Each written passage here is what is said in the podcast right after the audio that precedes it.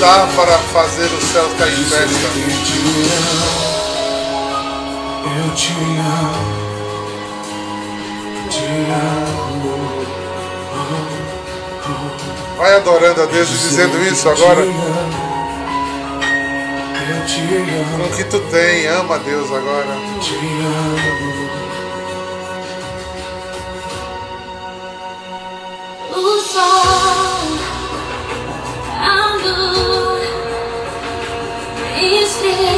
a criação te adora, Senhor. e eu sou tua criação também. Quero te adorar nessa manhã. Eu não consigo te dimensionar, Senhor, mas eu te adoro.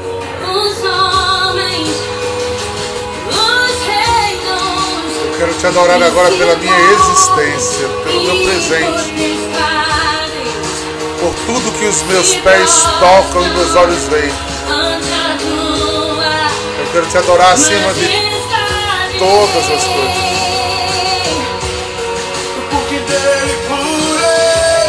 Para Ele, para ele, que são todas as coisas. tudo é teu, meu Deus.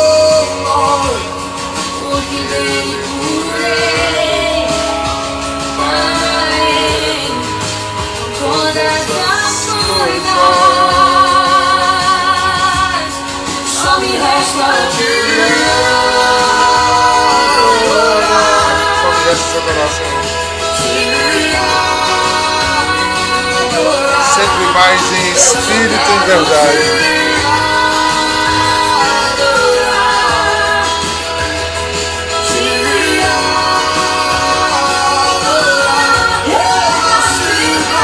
Eu nasci para te adorar, Senhor. Para te prestar culto. Para correr aos teus átrios, ao teu trono. Eu quero ser casa, templo. Que eu posso compreender hoje, eu quero dizer que te amo. Te amo. Te amo. E Dizer que te amo. Eu te Te amo.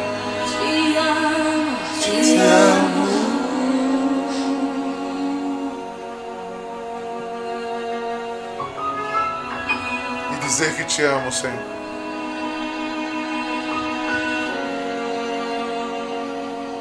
E dizer que te amo.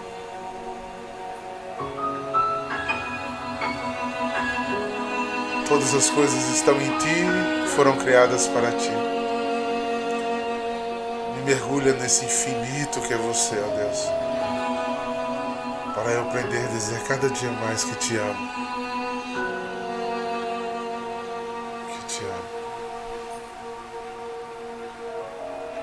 Te amo mais do que todas as coisas. Todas as coisas, Senhor. Todas as coisas. Bom dia! É, Lorena. Quando a gente faz isso, a gente faz uma pequena comunhão. Isso chama-se comunhão espiritual.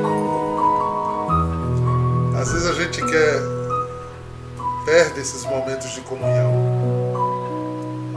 E a gente sabe o quanto a gente se dispersa fácil, né? Mas os grandes místicos da igreja, a igreja sempre diz a gente, não perca momentos de comunhão. De entrar em sintonia, de sentir a presença de Deus.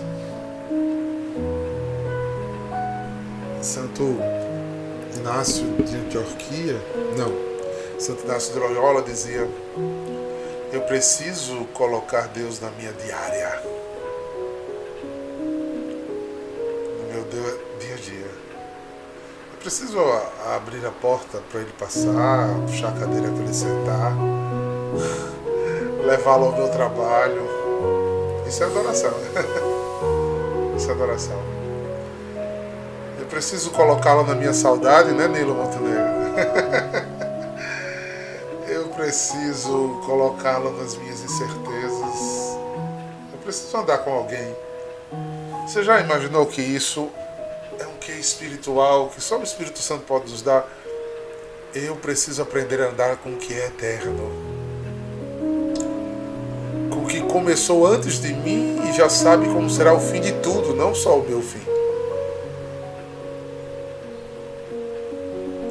Quando você começar a adorar um grande vácuo na cabeça, sem conseguir amarrar conceitos, só repetir sentimentos, você começou a entrar no mundo da adoração.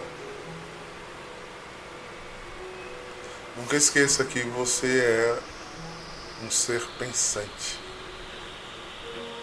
E as maiores expressões de amor que você tem, realiza entre humanos, elas não são recheadas de palavras. Elas estão ligadas ao seu cheiro, ao seu tato.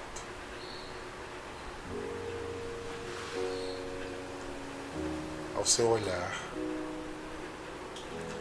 E por muitas vezes você contempla extasiado, sem muitas expressões.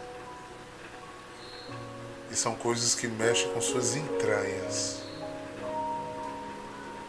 Por isso a lágrima é uma expressão é, incomparável, né? A lágrima é uma expressão de dor e de alegria, mas de profunda emoção de amor. Né? Quando não tem mais palavras, só tem lágrima. É só sentimento. Esse é o lugar da adoração. Eu lembro quando eu preguei Netinho, que foi o primeiro filho que eu peguei no braço. O coração assim, cheio de sentimentos e eu não tinha palavras, eu só chorava. Né? E esse é um lugar humano.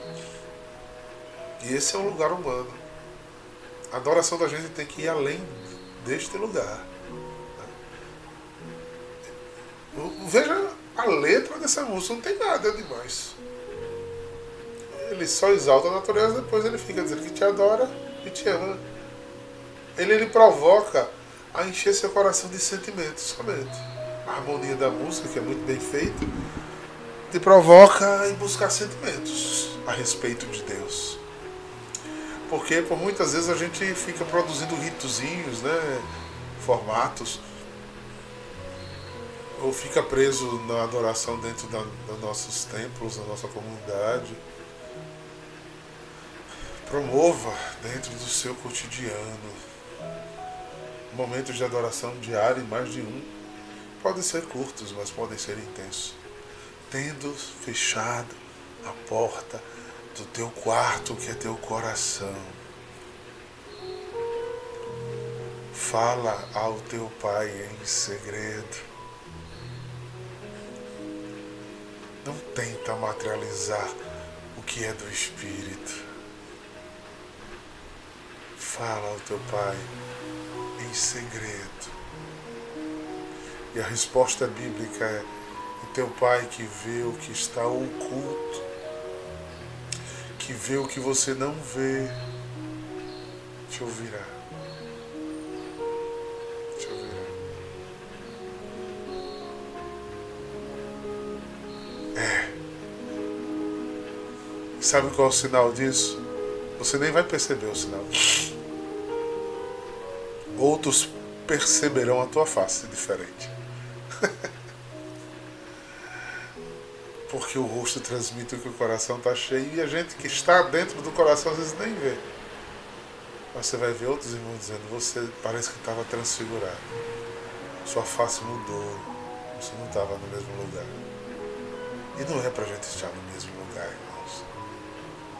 A adoração tem que ser o nosso posto de combustível. Deus precisa da nossa adoração?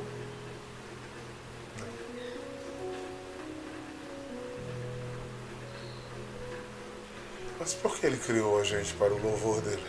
Se Ele não precisa de nada. Você já notou que Deus, a gente não pode dar nada a Deus?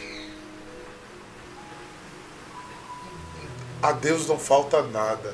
O que dar a Deus?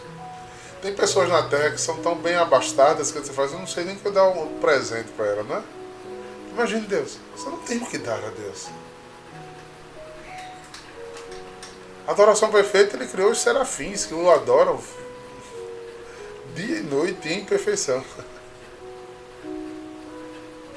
Porque ele criou a gente para adorá-lo, para seu louvor. Porque nós temos um privilégio, esse foi o grande ódio de Lúcifer. Ele nos fez a sua imagem, gente. Ele queria que nós fôssemos parecidos com ele.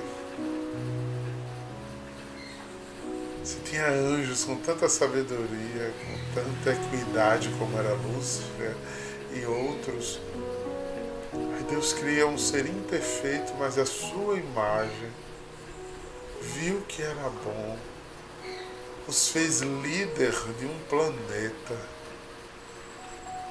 criou tudo depois, antes, né? Mas pôs aos, pôs aos nossos pés, ao nosso serviço. E por fim nos deu liberdade para andar no paraíso e com Ele.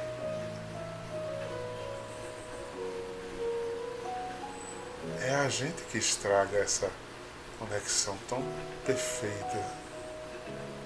É a gente que estraga esse sonho de Deus. Por isso, quando a gente aprende a voltar à adoração, é que a gente devolve de verdade um louvor substancial a Deus, que preenche as vidas, que dê sentido a elas. Pergunto, na sua linha de raciocínio hoje, só pense, qual o sentido da sua vida? Quer saber qual o parâmetro? É o que te aflige, o que tira teu sono, o que te emociona, é aquilo que, pelo qual você se gasta. Esse é o sentido sua vida. Porque se eu perguntar, teoricamente, todos vocês vão responder, Deus.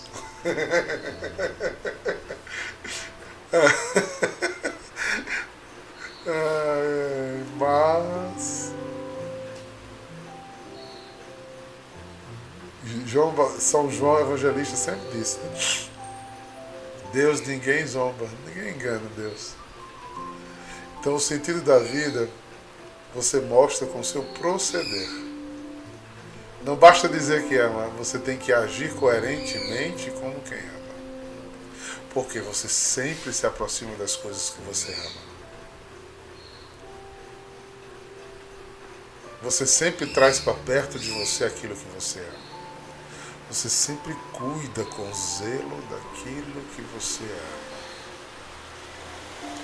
Então, esse é o sentido da sua vida. Veja, pois bem, por onde você gasta ela. Então, no início dessa semana, pense nisso. E se coloque em estado de adoração. A música ajuda, né?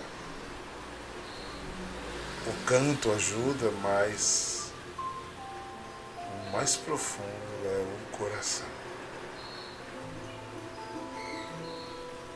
Apocalipse 3, eis que estou à tua porta e bato.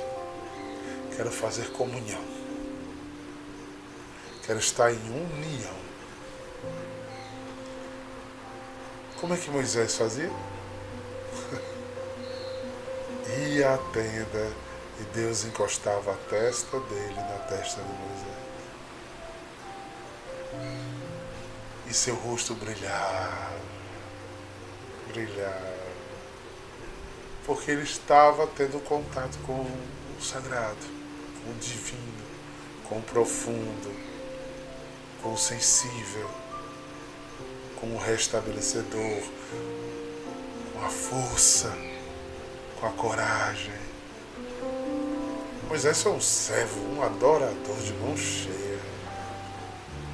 Um dia me perguntaram se tinha possibilidade de, de ter um baluarte do Antigo Testamento. Ó.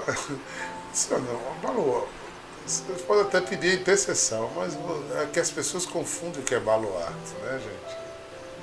A gente pode pedir a intercessão e se apaixonar por muitos santos, por muitos profetas e patriarcas do Antigo Testamento. Ora, por que não?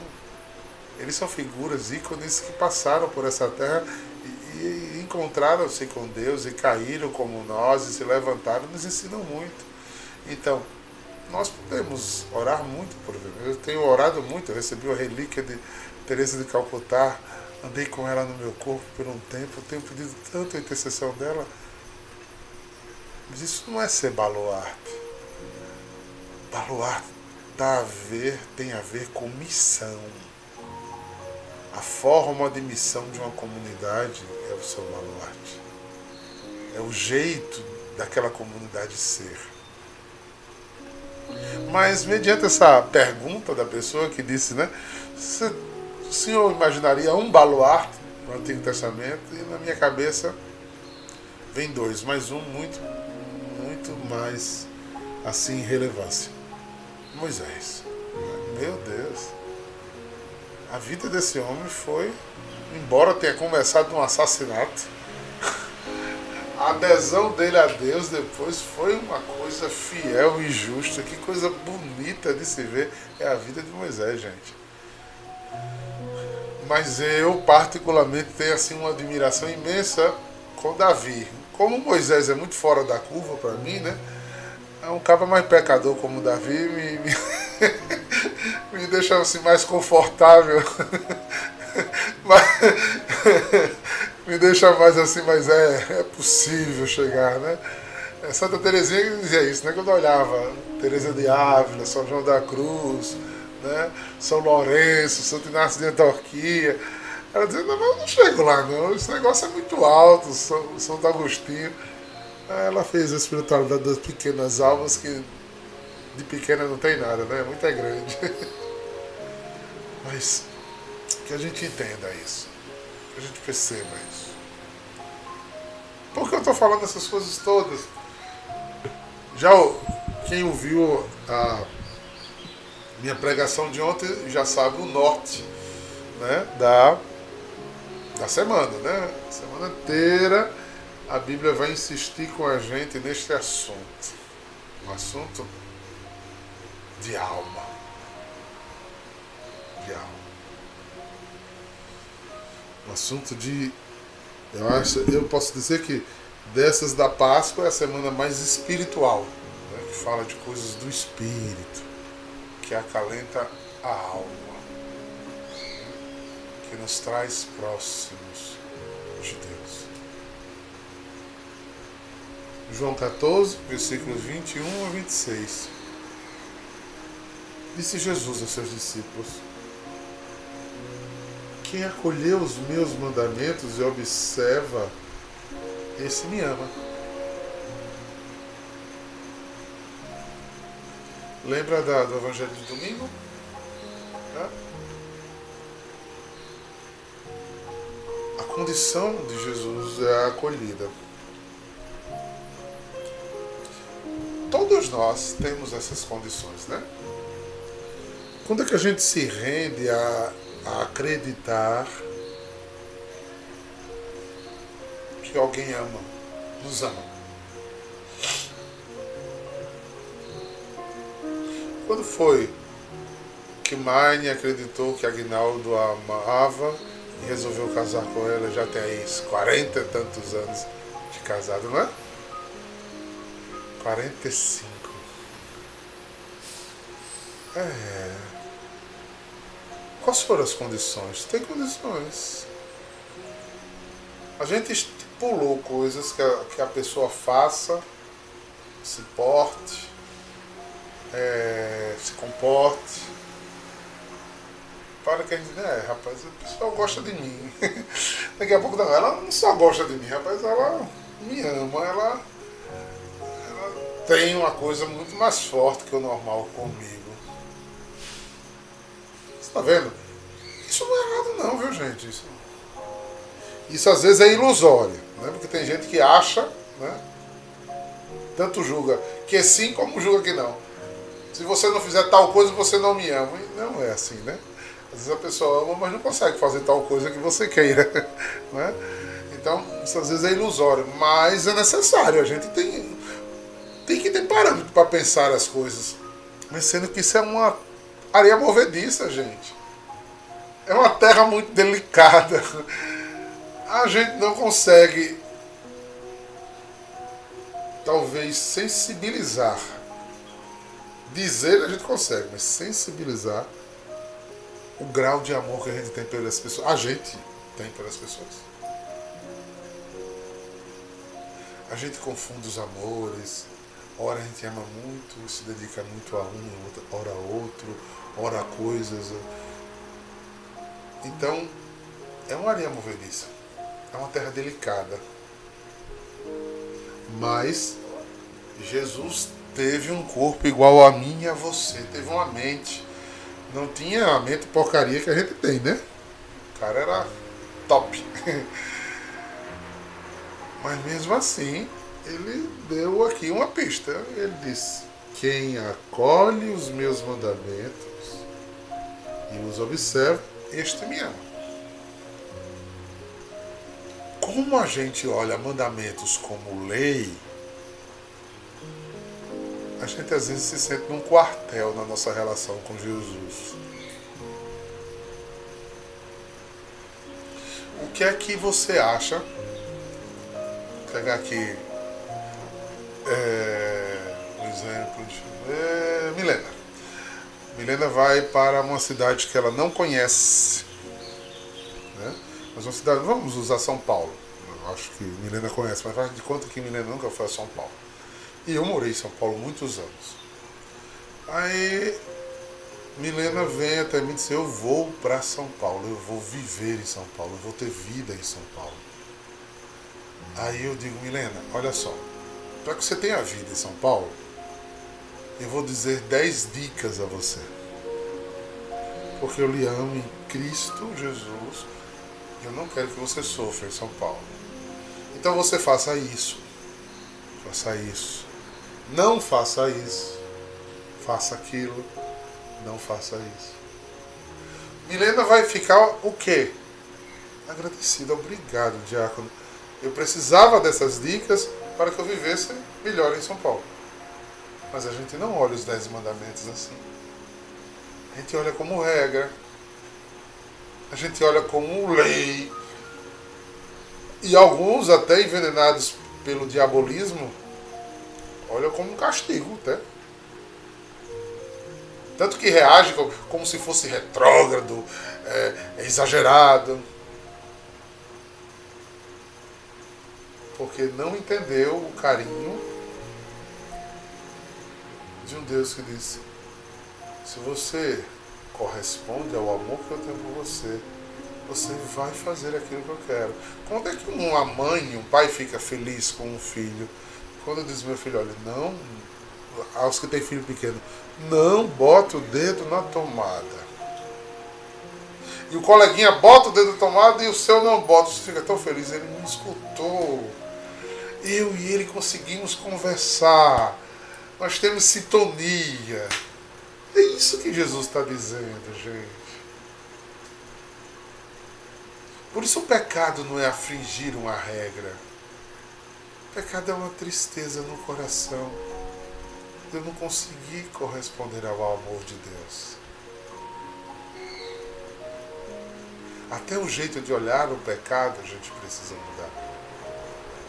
De vez em quando levantam pessoas que dizem que eu tenho pregações muito duras, não falo de amor, que é, sou. É, eu não sei nem dizer a palavra, senão eu vou entregar. Sou duro, muito duro. Tudo que isso se transmite não se refere a mim se refere à forma do outro ver. É como eu vejo as coisas que eu me comporto. O jeito que você recebe o que se fala é muito duro. Quando eu digo isso, Eu gosto muito de um exemplo que eu usei há muitos anos atrás, de vez em quando eu trago ele à tona. Imagine a seguinte cena, sem legenda, em uma foto. Um homem montado num cavalo com aqueles laços de vaqueiro. E uma criança, o cavalo em pé se voltando, de uma, ele com um ar de, de pavor, de raiva muito grande. E no outro lado, na ponta da corda, uma criança sendo arrastada pelo chão. Qual seria a sua legenda? Hein, Emília? Hein, Jess? Hein, Valério? Vanessa? Qual seria a sua legenda? Vou tentar adivinhar. Nossa, que absurdo, que coisa grosseira. Por que você pega uma criança de 5 anos e laça e arrasta no chão? Quem é esse cara? Aí eu vou dar a primeira informação. É o pai dela. O absurdo só aumenta, a indignação só aumenta. Como é que você trata um filho desse jeito? Ponto. Entenderam o exemplo? Vamos explicar agora a foto. Essa família tinha dois filhos, um de 5 e um de 10. O de 10 estava no colégio e o de 5 estava com a mãe.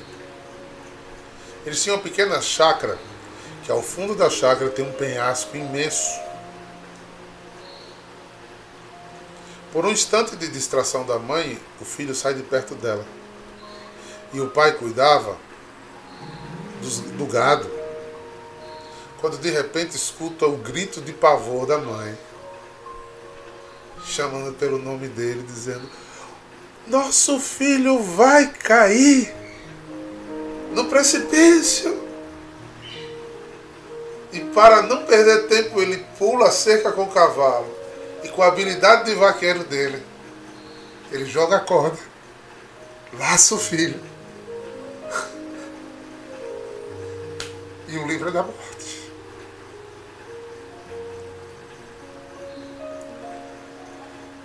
A gente ler o outro com o que tem dentro de nós. Com o que a gente pode enxergar. É isso que Jesus está dizendo aqui, queridos. Quem não acolheu os meus mandamentos e o observa, tem atenção ele, não me ama. Porque não foi uma imposição, foi uma carta de amor para ser acolhido. Não atravesse no sinal verde, Nilo, que você vai ser atropelado. Se Nilo acolher, ele viverá.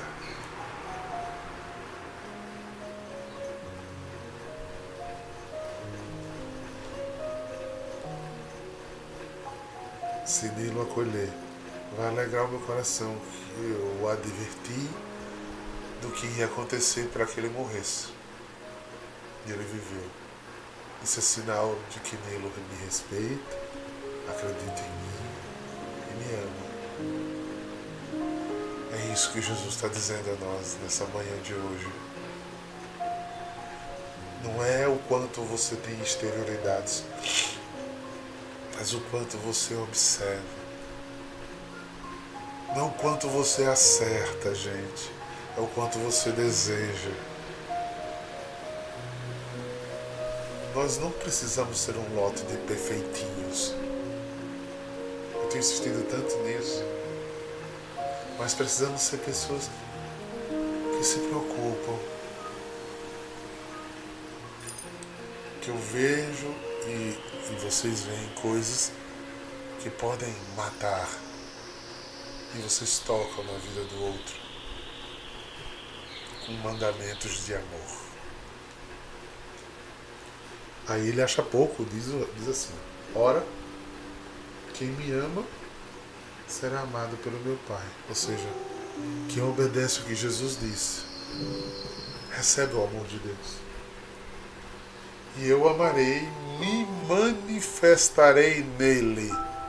Entenda aí agora quando Mateus fala dos frutos. Pelos frutos que você conhece a ave é boa é mal. Porque Deus diz, se eu percebo que você me reconhece, me respeita, me escuta, dá atenção a mim, eu vou até você, eu me manifesto em você. Então quando Deus me toca, em mim fica frutos de paz, de alegria, de paciência, da afabilidade. A graça mostra. Então, não é com o que eu digo, é com o que eu sou. Você é o que você faz, não o que você diz. Que você diz, você tem às vezes uma receita pronta a respeito de você, ou você aprendeu um conceito pronto a respeito de você, ou você aprendeu uma forma bem legal de passar, né, de vender seu peixe. Mas é as pessoas que convivem dentro da sua casa, no mais de você, no diário da sua vida, é que sabem realmente quem você é. Por isso a gente insiste em buscar fora o que deveria ser resolvido dentro. A gente quer soluções exteriores e não interiores. Por isso a gente existe, exige tanto cumplicidade, porque nos faltaram muitas vezes. Observe que o que você mais exige dos outros falta em você. E alguém pode dizer, mas o senhor fala tanto de amor e você acha que não falta amor em mim? Falta muito. Eu só reconheço o quanto eu tenho que buscá-lo. Estou muito longe do amor ágape. Mas eu descobri a minha pérola preciosa. Eu quero vender tudo que eu tenho para ser só dele. Para comprar esse amor. Isso eu já entendi. Eu já senti o sabor dele. Mas eu quero mais. Eu não me satisfaço com o que eu tenho. Se você se satisfazer com a sua pequena percepção do amor de Deus, você não vai caminhar muito tempo na vida na espiritual não, viu? Porque quando você pensar ter alguma coisa, ele é mais. Quando você pensar entender alguma coisa, ele é mais. É por isso que Jesus diz, não, Paulo diz, né? Quem descobre um amigo, descobre um tesouro. Nossa família são tesouros. Né? Os amigos de verdade são tesouros. Mas o nosso maior tesouro é Deus. Se for família, se for filhos, se for amigos, você inverteu o lugar de Deus.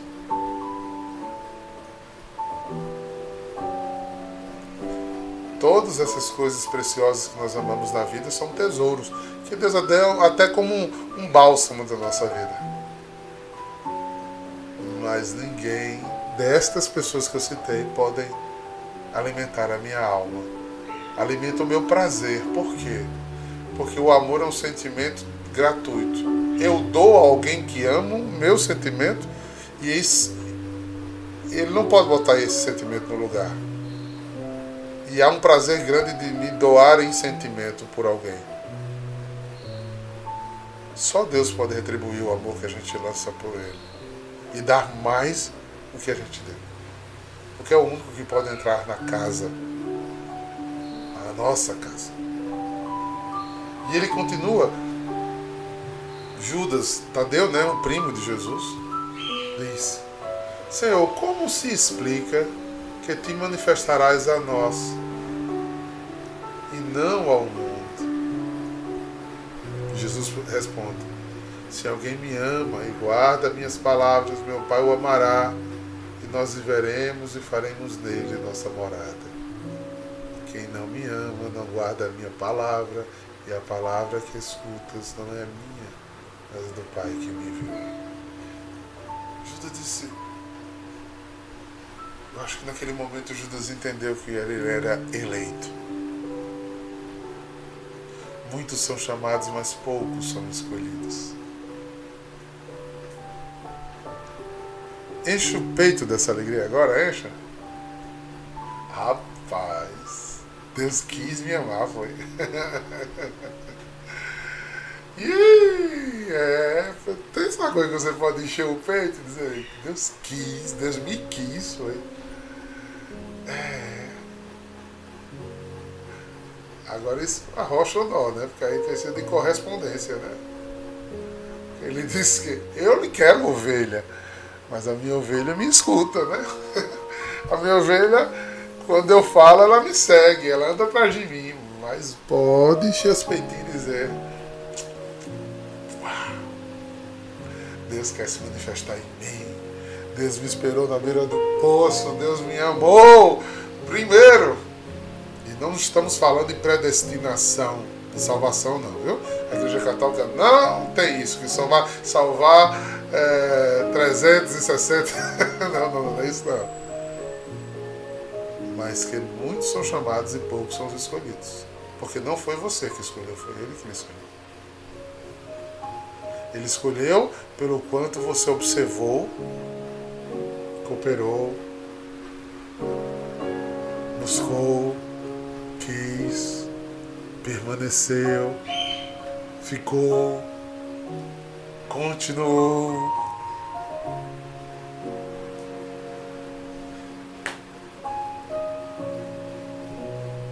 Que é a cartada final? Isso, a decisão.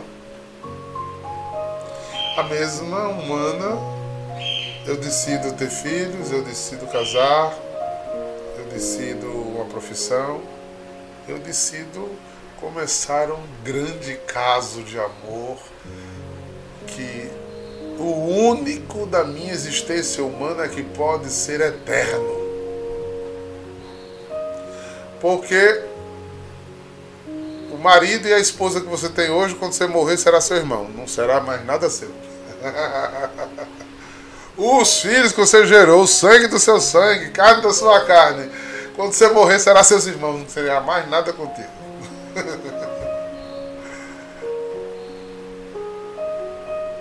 O único amor da sua vida que será eterno será esse romance aqui. Esse rapaz, eu quero namorar com esse cara. Eu quero dar minha vida a ele. E esse amor é eterno com Deus, com Deus, com Deus, Esse amor vai fazer eu continuar vivendo eternamente. Eu vou observar, eu vou prestar atenção. Ao amar, eu vou sentir que Ele vem. Quando eu retribuo Ele com a minha doçura e desejo, Ele se manifesta em mim.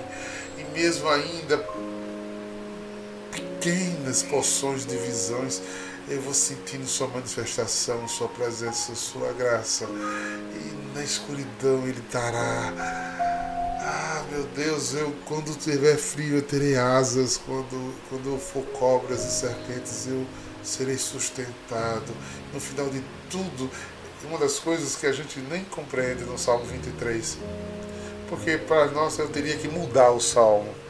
Ele diz: chegar em águas refrescantes, ele derrama óleo em minha cabeça. Quer entender isso?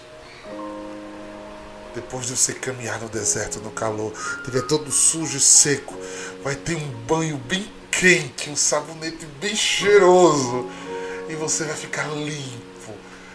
Vai relaxar, porque um banho depois de um dia de cansaço é coisa muito boa, né, gente? No tempo de Davi, era um óleo só que se jogava na cabeça já era refrescante para tirar o mau cheiro. Então, no final de tudo, ele diz que vai te perfumar, vai te dar descanso. Vai fazer o quê? Preparar uma mesa diante de teus inimigos e com óleo e unge tua cabeça. Ele vai te alimentar, te sustentar.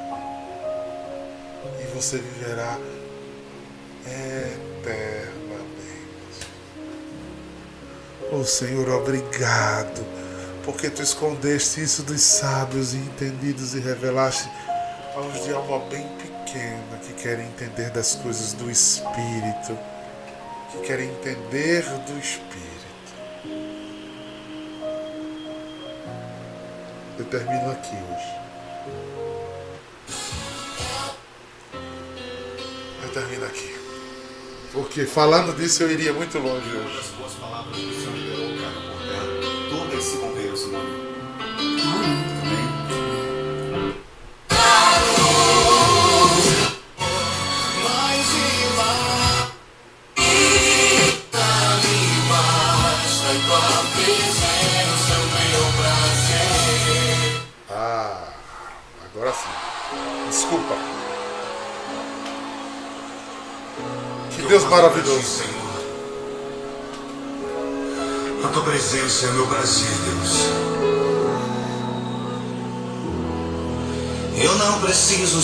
Ser reconhecido por ninguém. Termina adorando de novo.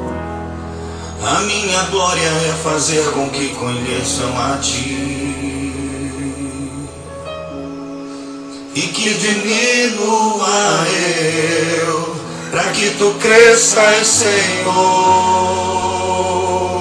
mais e mais.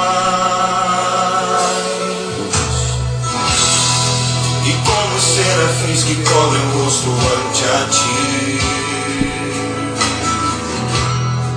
Escondo o rosto para que vejam tua face em mim.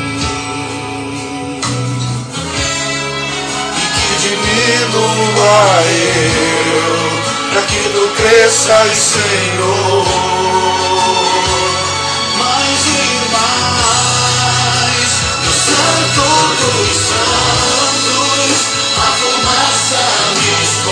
Adoro e te amo. Só teus olhos me veem. Te adoro e te amo. de tuas asas é o meu abrigo. Lugar secreto. Lugar secreto.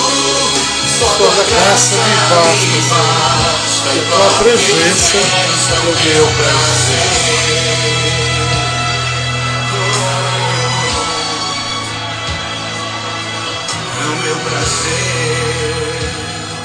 Senhor dê a vocês a graça de sentir esse prazer De ser. totalmente de Deus. Minha nome do Pai. a ti. E do Espírito Santo. Uma abençoada semana. Shalom!